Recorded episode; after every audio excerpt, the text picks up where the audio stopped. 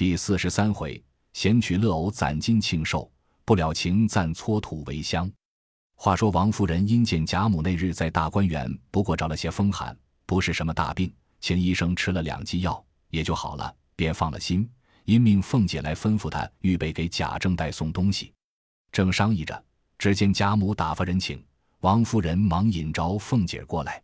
王夫人又请问：“这惠子可又觉大安些？”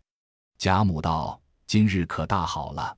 方才你送来的野鸡崽子汤，我尝了一尝，倒有味儿，又吃了两块肉，心里很受用。”王夫人笑道：“这是凤丫头孝敬老太太的，算她的孝心钱，不枉了老太太素日疼她。”贾母点头笑道：“难为她想着。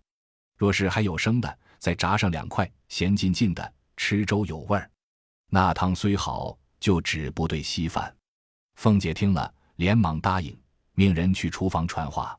这里贾母又向王夫人笑道：“我打发人请你来，不为别的。初二是凤丫头的生日，上两年我原早想替她做生日，偏到跟前有大事就混过去了。今年人又齐全，料着又没事，咱们大家好生乐一日。”王夫人笑道：“我也想着呢。”既是老太太高兴，何不就商议定了？贾母笑道：“我想往年不拘谁做生日，都是各自送各自的礼，这个也俗了，也觉很生分似的。今儿我出个新法子，又不生分，又可取乐。”王夫人忙道：“老太太怎么想着好，就是怎么样行。”贾母笑道：“我想着咱们也学那小家子，大家凑份子，多少尽着这钱去办。”你倒好玩不好玩？王夫人笑道：“这个很好，但不知怎么凑法。”贾母听说，一发高兴起来，忙命人去请薛姨妈、邢夫人等，又叫请姑娘们并宝玉那副李珍儿媳妇，并来大家的等有头帘管事的媳妇也都叫了来。众丫头婆子见贾母十分高兴，也都高兴，忙忙的各自分头去请的请，传的传，没顿饭的功夫。老的少的，上上下下的，乌压压挤了一屋子。只薛姨妈和贾母对坐，邢夫人、王夫人只坐在房门前两张椅子上，宝钗姊妹等五六个人坐在炕上，宝玉坐在贾母怀前，底下满满的占了一地。贾母忙命拿几个小屋子来，给赖大母亲等几个年高有体面的嬷嬷做了。贾府风俗，年高服侍过父母的家人，比年轻的主子还有体面。所以尤氏、凤姐等只管地下站着，那赖大的母亲等三四个老嬷嬷告了罪，都坐在小屋子上了。贾母笑着把方才的一席话说与众人听了，众人谁不凑这曲儿？再也有和凤姐好、情愿这样的，也有畏惧凤姐的、巴不得来奉承的。况且都是拿得出来的，所以一闻此言，都欣然应诺。贾母先道：“我出二十两。”薛姨妈笑道。我随着老太太也是二十两了。邢王二夫人笑道：“我们不敢和老太太并肩，自然矮一等，每人十六两罢了。”尤氏、李纨也笑道：“我们自然又矮一等，每人十二两罢。”贾母忙向李纨道：“你寡妇失业的，那里还拉你出这个钱？我替你出了吧。”凤姐忙笑道：“老太太别高兴，且算一算账再揽事。老太太身上已有两分呢。”这惠子又替大嫂子出十二两，说着高兴。一惠子回想，又心疼了。过后又说，都是为凤丫头花了钱，使个巧法子，哄着我拿出三四辈子来按里补上。我还做梦呢。说的众人都笑了。贾母笑道：“依你怎么样呢？”凤姐笑道：“生日没到，我这惠子已经折寿的不受用了。我一个钱饶不出，惊动这些人，实在不安。”不如大嫂子这一分，我替她出了吧。我到了那一日，多吃些东西，就享了福了。邢夫人等听了，都说很是。贾母方允了。凤姐又笑道：“我还有一句话呢。我想老祖宗自己二十两，又有林妹妹、宝兄弟的两分子，姨妈自己二十两，又有宝妹妹的一份子，这倒也公道。只是二位太太每位十六两，自己又少。”又不替人出，这有些不公道。老祖宗吃了亏了。贾母听了，忙笑道：“倒是我的凤丫头向着我，这说的很是。要不是你，我叫他们又哄了去了。”凤姐笑道：“老祖宗只把他姐儿两个交给两位太太，一位占一个，派多派少，每位剔出一分就是了。”贾母忙说：“这很公道，就是这样。”赖大的母亲忙站起来，笑说道：“这可反了，我替二位太太生气，在那边是儿子媳妇，在这边是内侄女儿，倒不像着婆婆姑娘，倒像着别人。这儿媳妇成了陌路人，内侄女儿竟成了个外侄女儿了。”说的贾母与众人都大笑起来了。赖大之母因又问道：“少奶奶们十二两，我们自然也该矮一等了。”贾母听说道：“这使不得。你们虽该矮一等，我知道你们这几个都是财主，分位虽低，钱却比他们多。你们和他们一例才使得。”众嬷嬷听了，连忙答应。贾母又道：“姑娘们不过应个景儿，每人照一个月的月例就是了。”又回头叫鸳鸯来，你们也凑几个人商议凑了来。鸳鸯答应着去，不多时带了平儿、袭人、彩霞等，还有几个小丫鬟来，也有二两的，也有一两的。贾母因问平儿：“你难道不替你主子做生日，还入在这里头？”平儿笑道：“我那个私字另外有了，这是关中的，也该出一份。”贾母笑道：“这才是好孩子。”凤姐又笑道。上下都全了，还有二位姨奶奶，他们出不出也问一声，进到他们市里，不然他们只当小看了他们了。贾母听了，忙说：“可是呢，怎么倒忘了他们？只怕他们不得闲儿，叫一个丫头问问去。”说着，早有丫头去了，半日回来，说道：“每位也出二两。”贾母喜道：“拿笔砚来，算明共计多少。”尤氏因敲骂凤姐道：“我把你这没足砚的小蹄子，这么些婆婆婶子来凑银子给你过生日，你还不足？又拉上两个苦户子做什么？”凤姐也悄笑道：“你少胡说！一会子离了这里，我才和你算账。他们两个为什么苦呢？有了钱也是白填还别人，不如拘了来，咱们乐。”说着，早已核算了，共凑了一百五十两有零。贾母道。一日细酒用不了，尤氏道：“既不请客，酒席又不多，两三日的用度都够了。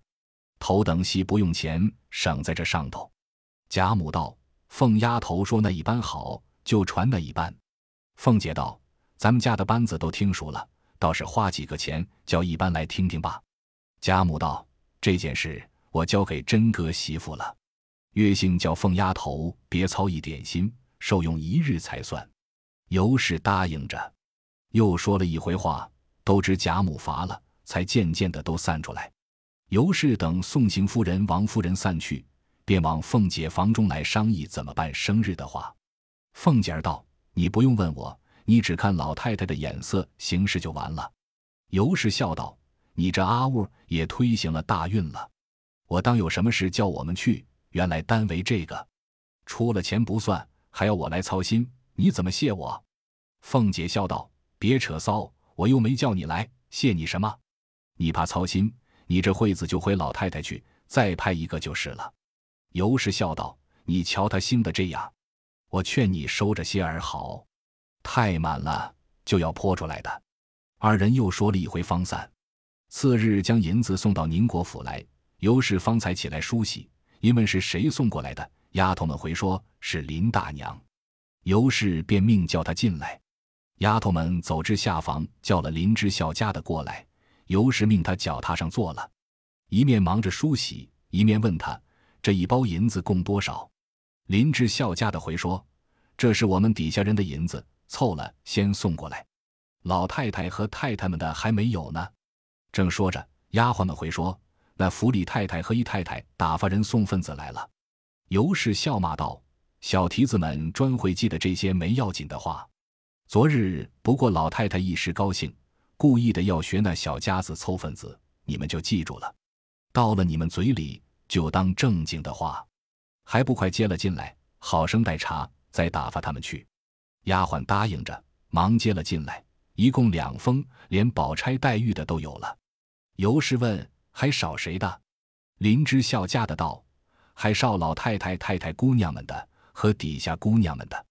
尤氏道：“还有你们大奶奶的呢。”林之笑家的道：“奶奶过去，这银子都从二奶奶手里发，一共都有了。”说着，尤氏已梳洗了，命人伺候车辆，一时来至荣府，先来见凤姐。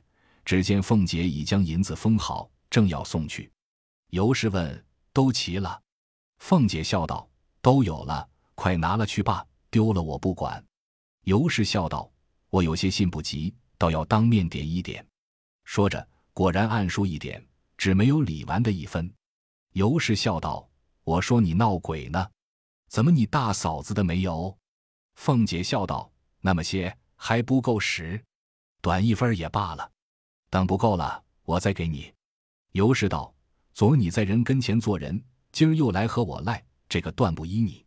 我只和老太太要去。”凤姐笑道：“我看你厉害，明有了事，我也丁是丁，卯是卯的，你也别抱怨。”尤氏笑道：“你一般的也怕，不看你素日孝敬我，我才是不依你呢。”说着，把平儿的一分拿了出来，说道：“平儿，来。”把你的收起去，等不够了，我替你添上。平儿会意，因说道：“奶奶先使着，若剩下了，再赏我一样。”尤氏笑道：“只许你那主子作弊，就不许我做情。”平儿只得收了。尤氏又道：“我看着你主子这么细致，弄这些钱那里使去？使不了，明带了棺材里使去。”一面说着，一面又往贾母出来，先请了安，大概说了两句话。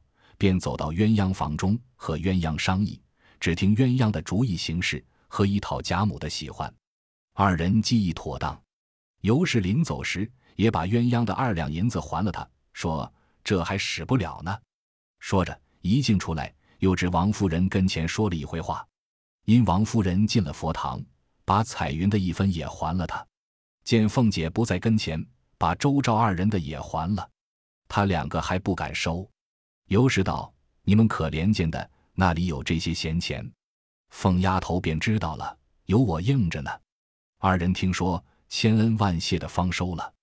展眼已是九月初二日，园中人都打听的尤氏办的十分热闹，不但有戏，连耍百戏并说书的男女仙儿全有，都打点取乐玩耍。李纨又向众姊妹道：“今儿是正经社日，可别忘了。”宝玉也不来。想必他只图热闹，把清雅就丢开了。说着，便命丫鬟去瞧做什么呢？快请了来。丫鬟去了半天，回来说：“花大姐姐说，今儿一早就出门去了。”众人听了都诧异，说：“再没有出门之理。”这丫头糊涂，不知说话，因又命翠墨去。一时翠墨回来，说：“可不真出了门了？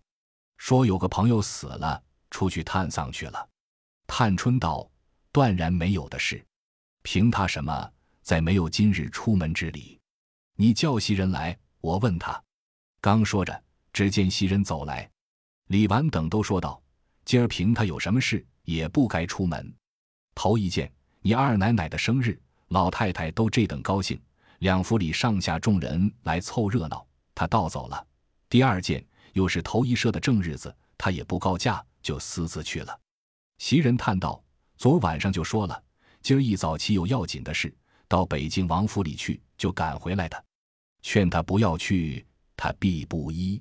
今儿一早起来，又要素衣裳穿，想必是北京王府里的要紧机械没了，也未可知。”李纨等道：“若果如此，也该去走走，只是也该回来了。”说着，大家又商议：“咱们只管作诗，等他回来罚他。”刚说着。只见贾母已打发人来请，便都往前头来了。袭人回明宝玉的事，贾母不乐，便命人接去。原来宝玉心里有件私事，余头一日就吩咐明烟，明日一早要出门，备下两匹马在后门口等着，不要别一个跟着。说给李贵，我往北府里去了。倘或要有人找我，叫他拦住，不用找，只说北府里留下了，横竖就来的。明烟也摸不着头脑。只得一言说了，今儿一早果然备了两匹马，在园子后门等着。天亮了，只见宝玉遍体纯素，从角门出来，一语不发，跨上马，一弯腰，顺着街就下去了。明烟也只得跨马加鞭赶上，在后面忙问：“往那里去？”宝玉道：“这条路是往那里去的？”明烟道：“这是出北门的大道，出去了，冷清清没有可玩的。”宝玉听说，点头道：“正要冷清清的地方好。”说着，率性加了两鞭，那马早已转了两个弯子，出了城门。明烟越发不得主意，只得紧紧跟着。一气跑了七八里路出来，人烟渐渐稀少。宝玉方勒住马，回头问明烟道：“这里可有卖香的？”明烟道：“香倒有，不知是哪一样。”宝玉想到别的香不好，须得谭云讲三样。明烟笑道：“这三样可难得。”宝玉为难。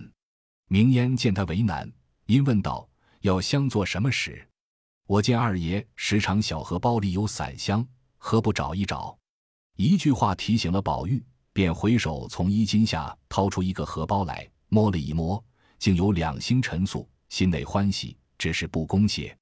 再想自己亲身带的，倒比买的又好些，于是又问卢探。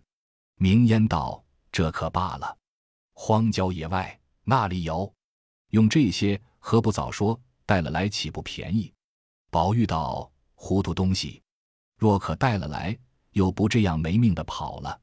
明烟想了半日，笑道：“我得了个主意，不知二爷心下如何？我想二爷不只用这个呢，只怕还要用别的。这也不是事。如今我们往前再走二里地，就是水仙庵了。”宝玉听了，忙问：“水仙庵就在这里？更好了，我们就去。”说着，就加鞭前行，一面回头向明烟道。这水仙庵的姑子长往咱们家去，咱们这一去到那里，和他借香炉使使，他自然是肯的。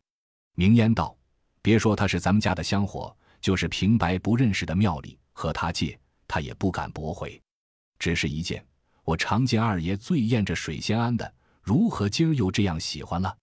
宝玉道：“我素日因恨俗人不知缘故，混供神，混盖庙。”这都是当日有钱的老公们和那些有钱的渔夫们，听见有个神，就盖起庙来供着，也不知那神是何人。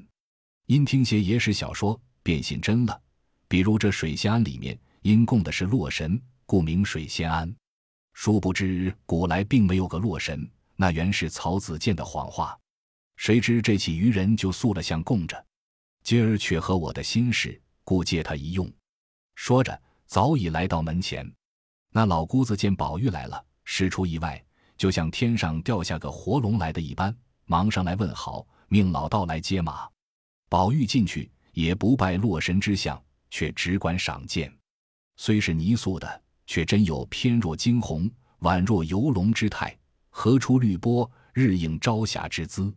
宝玉不觉滴下泪来。老姑子献了茶，宝玉因和他借香炉。那姑子去了半日。连香公纸马都预备了来，宝玉道：“一概不用。”便命明烟捧着炉出至后院中，捡一块干净地方，竟捡不出来。明烟道：“那井台儿上如何？”宝玉点头，一齐来至井台上，将炉放下，明烟站过一边。宝玉掏出香来焚上，含泪施了半里，回身命收了去。明烟答应着，且不收，忙爬下磕了几个头。口内祝道：“我明烟跟二爷这几年，二爷的心事我没有不知道的，只有今儿这一祭祀没有告诉我，我也不敢问。只是这受祭的阴魂虽不知名姓，想来自然是那人间有一、天上无双、极聪明极俊雅的一位姐姐妹妹了。二爷的心事不能出口，让我代住。若芳魂有感，香魄多情，虽然阴阳间隔，既是知己之间。”时常来往后二爷，未尝不可。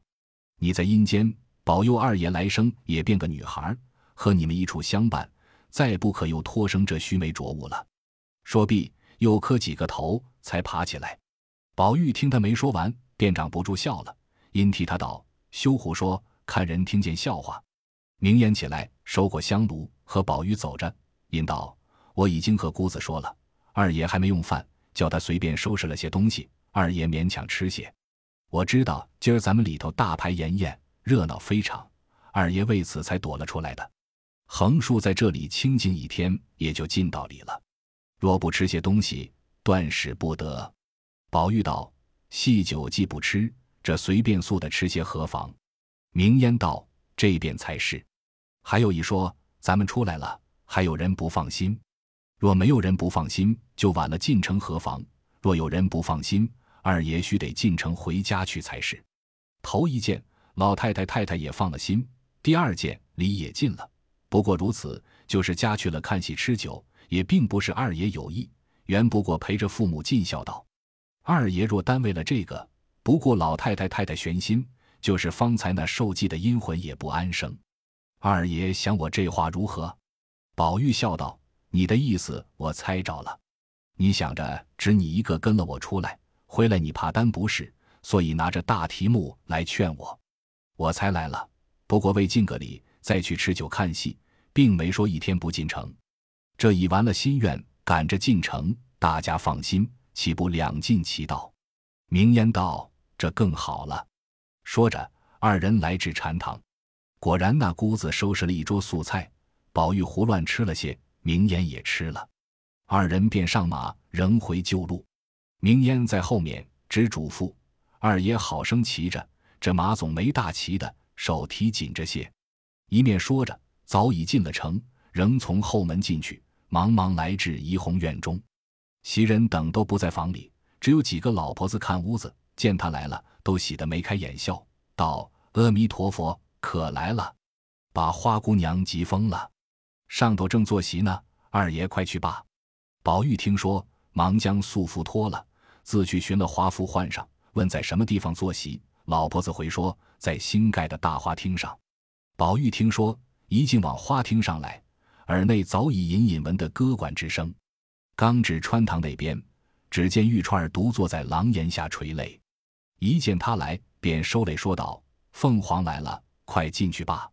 再一会子不来，都反了。”宝玉陪笑道：“你猜我往哪里去了？”玉钏儿不答，只管擦泪。宝玉忙进厅里，见了贾母、王夫人等，众人真如得了凤凰一般。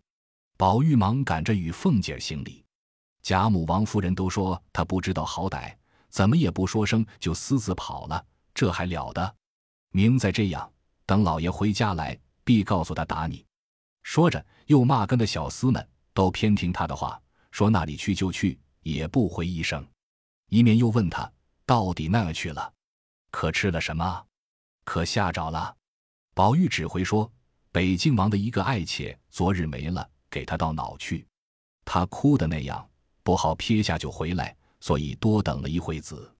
贾母道：“以后再私自出门，不先告诉我们，一定叫你老子打你。”宝玉答应着。贾母又要打跟的小子们，众人又忙说情，又劝道：“老太太也不必过虑了，他已经回来，大家该放心乐一回了。”贾母先不放心，自然发了恨。今见来了，惜且有余，那里还恨？也就不提了，害怕他不受用，或者别处没吃饱，路上着了惊怕，反百般的哄他。袭人早过来服侍，大家仍旧看戏。当日演的是《金钗记》，贾母、薛姨妈等都看得心酸落泪，也有叹的，也有骂的。